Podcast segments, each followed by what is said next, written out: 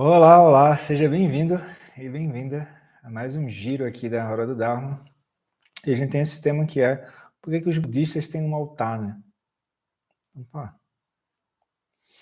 Então, para começar, eu queria que tu me dissesse aí no, nos comentários se tu já frequentou algum espaço de prática, né? E se nesse, nesse espaço de prática tinha o que a gente vai chamar de altar. Né? Ah, lembrando também que o meu objetivo nessa live não é, é ajudar a montar um altar. Vocês podem, se for para isso, vocês podem procurar aí no YouTube pelo vídeo da Alexandra Piscicati, acho que é assim que se pronuncia, né?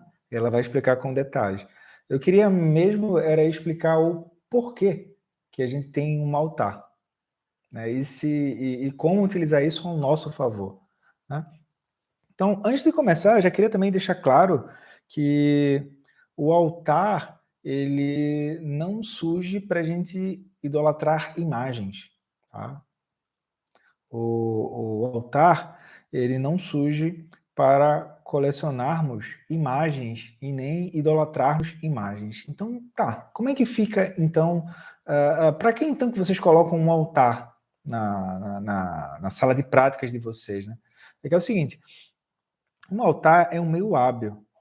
Né? É o meio hábil para a gente se lembrar uh, do caminho. É o meio hábil para a gente poder se lembrar do refúgio verdadeiro. Tá? Então, quais são os, qual, qual é o refúgio verdadeiro segundo uh, os ensinamentos budistas? Tá? Então, a gente tem o refúgio externo, interno, secreto. O refúgio, o refúgio secreto é o, ao, ao próprio acomodar-se na natureza da mente, ou o espaço, né? O espaço da mente, né? Natureza de Buda, Tathagata Garba, né?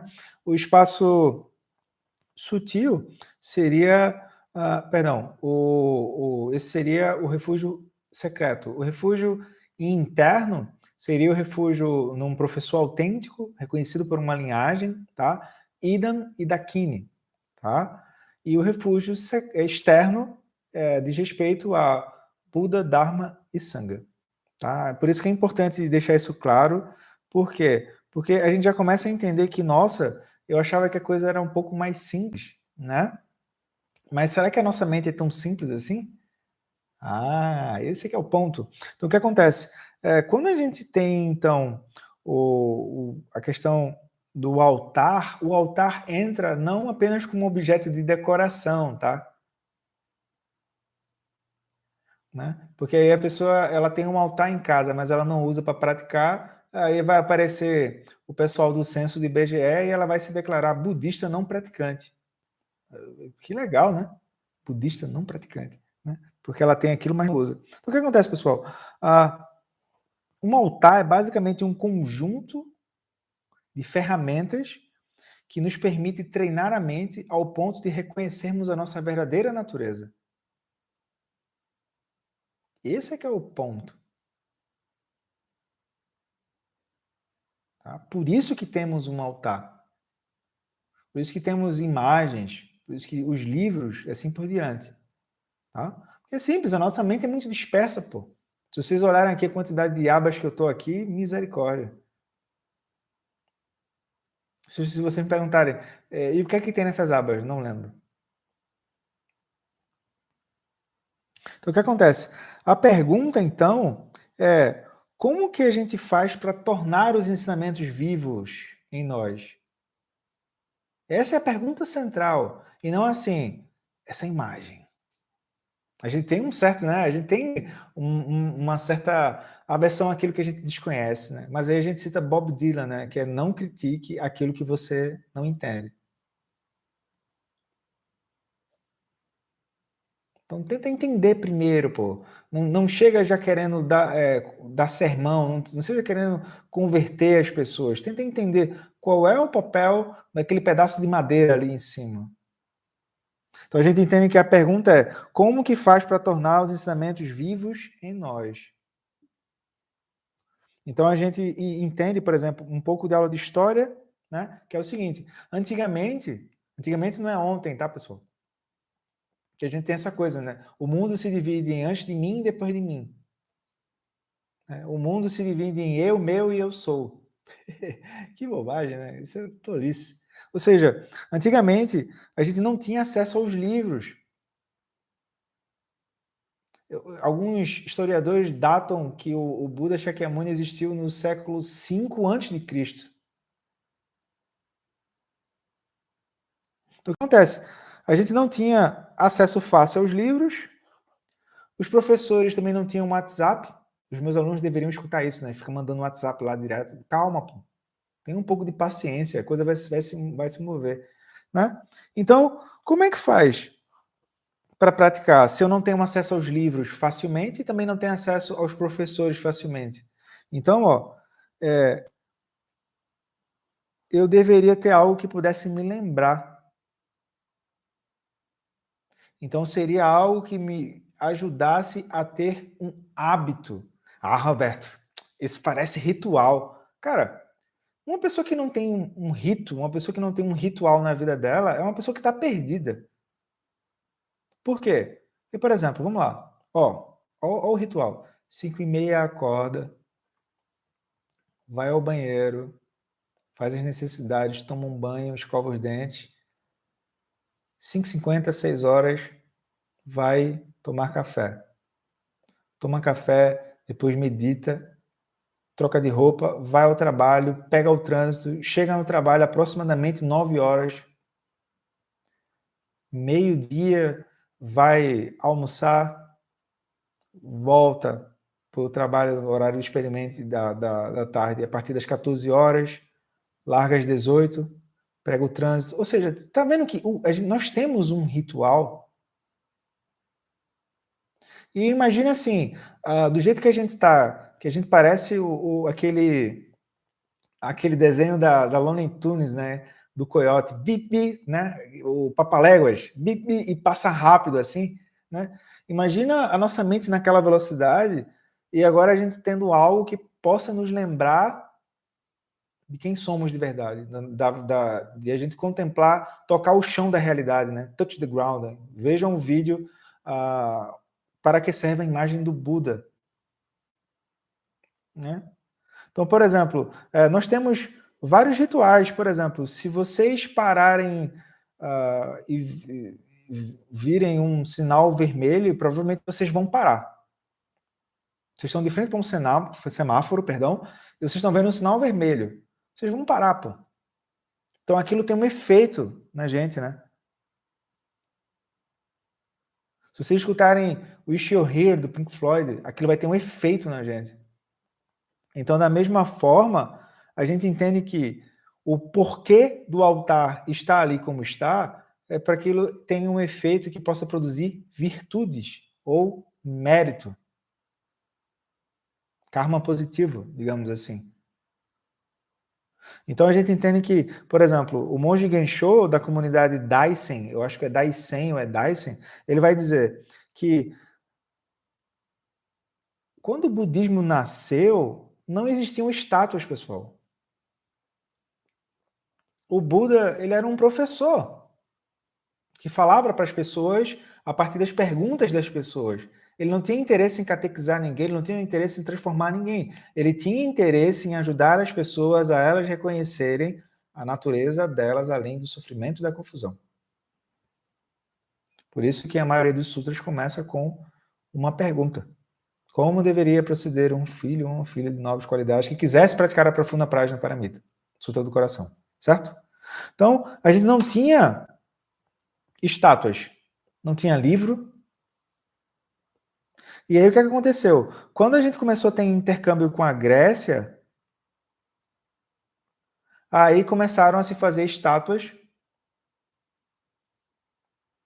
importando coisas da Índia.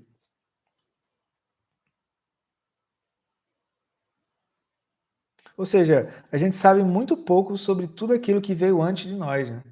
E a gente quer sair por aí querendo transformar o mundo. Ah, que coisa mais ingênua, não é? Então, quando a gente fala do altar, em geral, o que, que um altar é composto e por quê? Entenda que o ponto central aqui é o porquê. Eu não quero explicar o detalhe do detalhe do detalhe do detalhe. Procura o vídeo da Alexandra. Tá?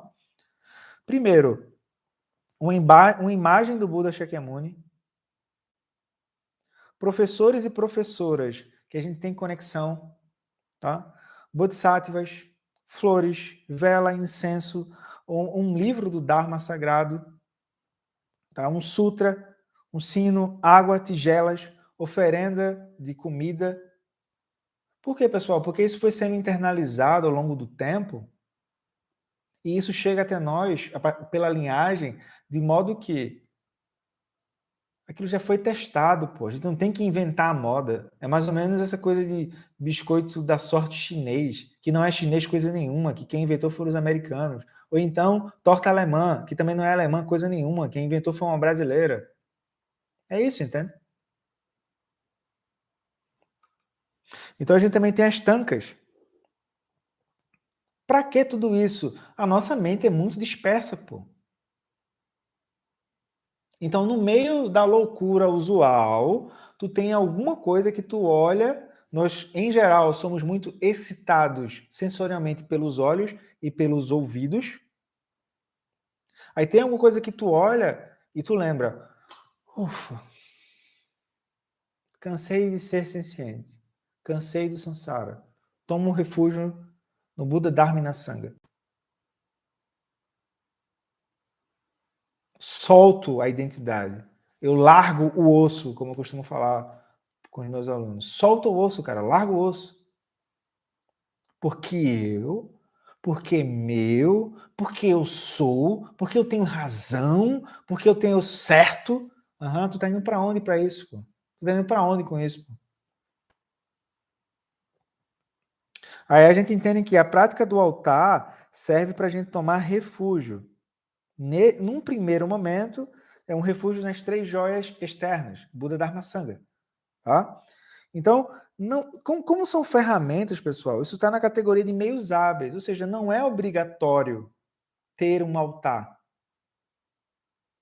Mas o Instituto Data Roda aponta que as pessoas que têm um altar em casa elas conseguem, no mínimo, aquietar um pouco a confusão mental na hora do aperto. Porque agora que eu estou aqui falando com vocês, está muito bom. Eu quero ver quando a pessoa estiver sambando o samba do crioulo doido que o Sansara pegou ela, né? Ou seja, ela foi pega por alguma dificuldade pelas emoções perturbadoras e assim por diante, né?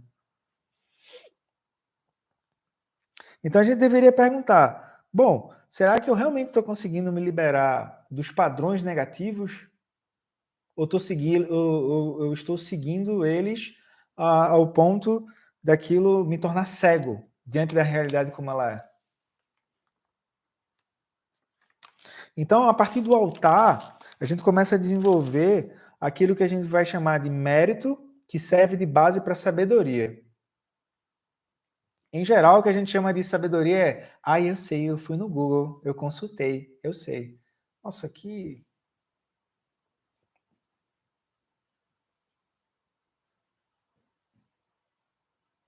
Então a gente começa a gerar esse, a gente começa a dar espaço para essa identidade soltar essa sensação de que é o centro de tudo,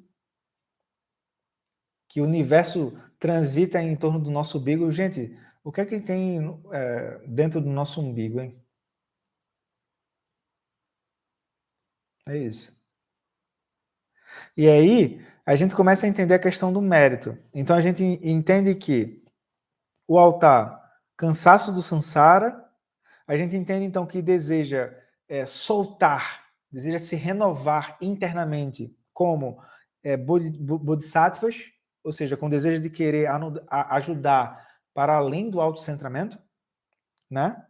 E também, a gente também entende que, ah, em algum momento da prática, a gente entende que, olha, que extraordinário, a sabedoria búdica é, nos alcança do jeito que a gente pode entender e isso está descrito exatamente na Prajna Paramita, né? A mente búdica está descrita na Prajna Paramita, né? Então, o que acontece? A gente entende que com o altar, isso nos ajuda a desenvolver motivação correta. Por quê? Nossa, você começa a praticar, fazer a prática do altar, você começa a ver o seu corpo tensionar, porque a gente é muito orgulhoso. A gente está soltando aquilo no chão. E desejando se manifestar no mundo para além de algo autocentrado, além de eu, meu, eu sou. Eu, meu, eu sou, eu quero, eu gosto. Eu, meu, eu sou. Eu, meu, eu não sou, eu não quero, eu não gosto. Basicamente, os enredos, as narrativas giram em torno disso. Né? Então, a gente se dá conta de que, com o altar, nós trabalhamos a motivação correta, trabalhamos o materialismo espiritual, tem outro lado também, né? Às vezes a gente gosta de ir para frente do espelho e ficar, poxa, mas eu sou um praticante que já estou há 12 anos no budismo, né? Eu já fiz né, tantos retiros. Poxa, eu acho que aquela realização, né? Deveria ter chegado tal. Vaidade, né? Então, o altar, no mínimo, nos ajuda a entender a entrega soltar, a redenção, nossa inteligênciazinha. Eu estou indo para onde com isso? Soberbo. Afastando as pessoas, porque eu não consigo enxergar um palmo do que está à minha frente, porque é tudo sobre mim. Né? Aí a gente entende então Boritita. Com Boritita a gente gera meios hábeis e dá espaço para que a sabedoria possa aflorar. A sabedoria na, na, na questão budista, ela não é algo que você pode emular. Porque, em geral, a gente está assim: ah, eu não estou desesperado, então eu não vou praticar. Está desesperado até certo ponto. Eu sou uma pessoa muito culta e educada, então também não preciso praticar. Eu também sou uma pessoa sensata e equilibrada, também não preciso praticar. Mas no final, eu estou o tempo todo buscando segurança em coisas externas e fabricadas e estou o tempo todo buscando reconhecimento. Se eu consigo, eu reforço a sensação de meu precioso, my precious. Né? Se eu não consigo, eu começo a ficar me debatendo de um lado para o outro. Então a gente tem então essa questão da prática do altar que entra dentro desse contexto da motivação. No Buda Dharma Sangha, neles eu tomo refúgio até que o Sansara seja esvaziado. Desejo trazer benefícios e felicidades verdadeiras a todos os seres que um dia foram meus pais e minhas mães. Aí vai fazer sentido a gente ter um, um localzinho na nossa casa, tá? Que não seja um local, por exemplo, onde a gente vai dormir, um local onde a gente faz sexo com a namorada, né? Por quê? Porque daqui a pouco aquilo vai povoando a nossa cabeça e a gente esquece da importância daquilo. E toda vez que a gente olha para aquele local, a gente lembra de algo muito maior do que a gente, pessoal. Na hora do aperto, se a pessoa lembrar que ela tem alguma coisa que ela pode tomar refúgio, que não seja o próprio eu autocentrado, isso já é o alívio de fato. Isso já é o alívio de fato. O alívio de fato é entender justamente isso, que essa autorreferência, o culto ao eu é que é o problema e é isso que gera sofrimento. Então é por isso que no, os budistas têm um altar. Não tem nada a ver com adoração à imagem, nada do tipo. É porque a gente é tapado mesmo, a gente é muito autocentrado. Então, se tivesse alguma coisa que a gente pode olhar e aquilo nos lembrar, né? Tipo, tipo um semáforo, né? Tá verde, segue, né? Tá amarelo, atenção, e vermelho, para aí, pô, tu vai fazer bobagem, né? E aquilo pode nos aterrar dentro de uma mandala de sabedoria, então é melhor ter um altar. O outro extremo seria a gente usar o altar para reforçar o materialismo espiritual. Por exemplo, Patro Rinpoche vai contar na biografia dele que existia um praticante que eram, se sentia um praticante tão elevado e tão maravilhoso que ele ficava checando a si mesmo o tempo todo. Tem um problema aí, né, de fazer isso. E aí aparece um, um patrono do retiro dessa pessoa. E aí, nesse dia, ele vai lá e levanta e começa a, a limpar o espaço de retiro inteiro, inclusive o altar. Aí ele se deu conta de que, na verdade, ele não tinha uma motivação sincera e honesta para poder ajudar e estar tá limpando aquele altar. Ele queria chegar e receber aquele. Você é o máximo. Aí, quando ele se deu conta disso, ele guarda o quê? Um sorriso. Tá. Ele sorri daquela experiência, da tentativa de tentar se agarrar a algo que não pode ser agarrado, né? Porque quem está vivendo no mundo a partir de elogio e perdão, quem está vivendo no mundo a partir de elogio e crítica está fadado ao fracasso. Os bodhisattvas se movem a partir da confiança em Prajna Paramita, não na confiança em elogio e crítica. Tá? Então é isso, pessoal. Uh, espero que isso, esse vídeo possa nos apoiar no caminho, tá? que a gente possa entender muito bem que a, a intenção de ter um altar não é ficar é, pagando pau para o Buda. O Buda não precisa disso. O Buda não precisa de bajuladores. Mas seria bom a gente entender o nosso lugar, né? Como seres confusos e também como seres que uh, desejam ajudar para além do autocentramento. Então é isso. Eu fico por aqui, espero ter ajudado e até a próxima na Hora do Dharma. Tchau, tchau. Tudo de bom. Bons estudos.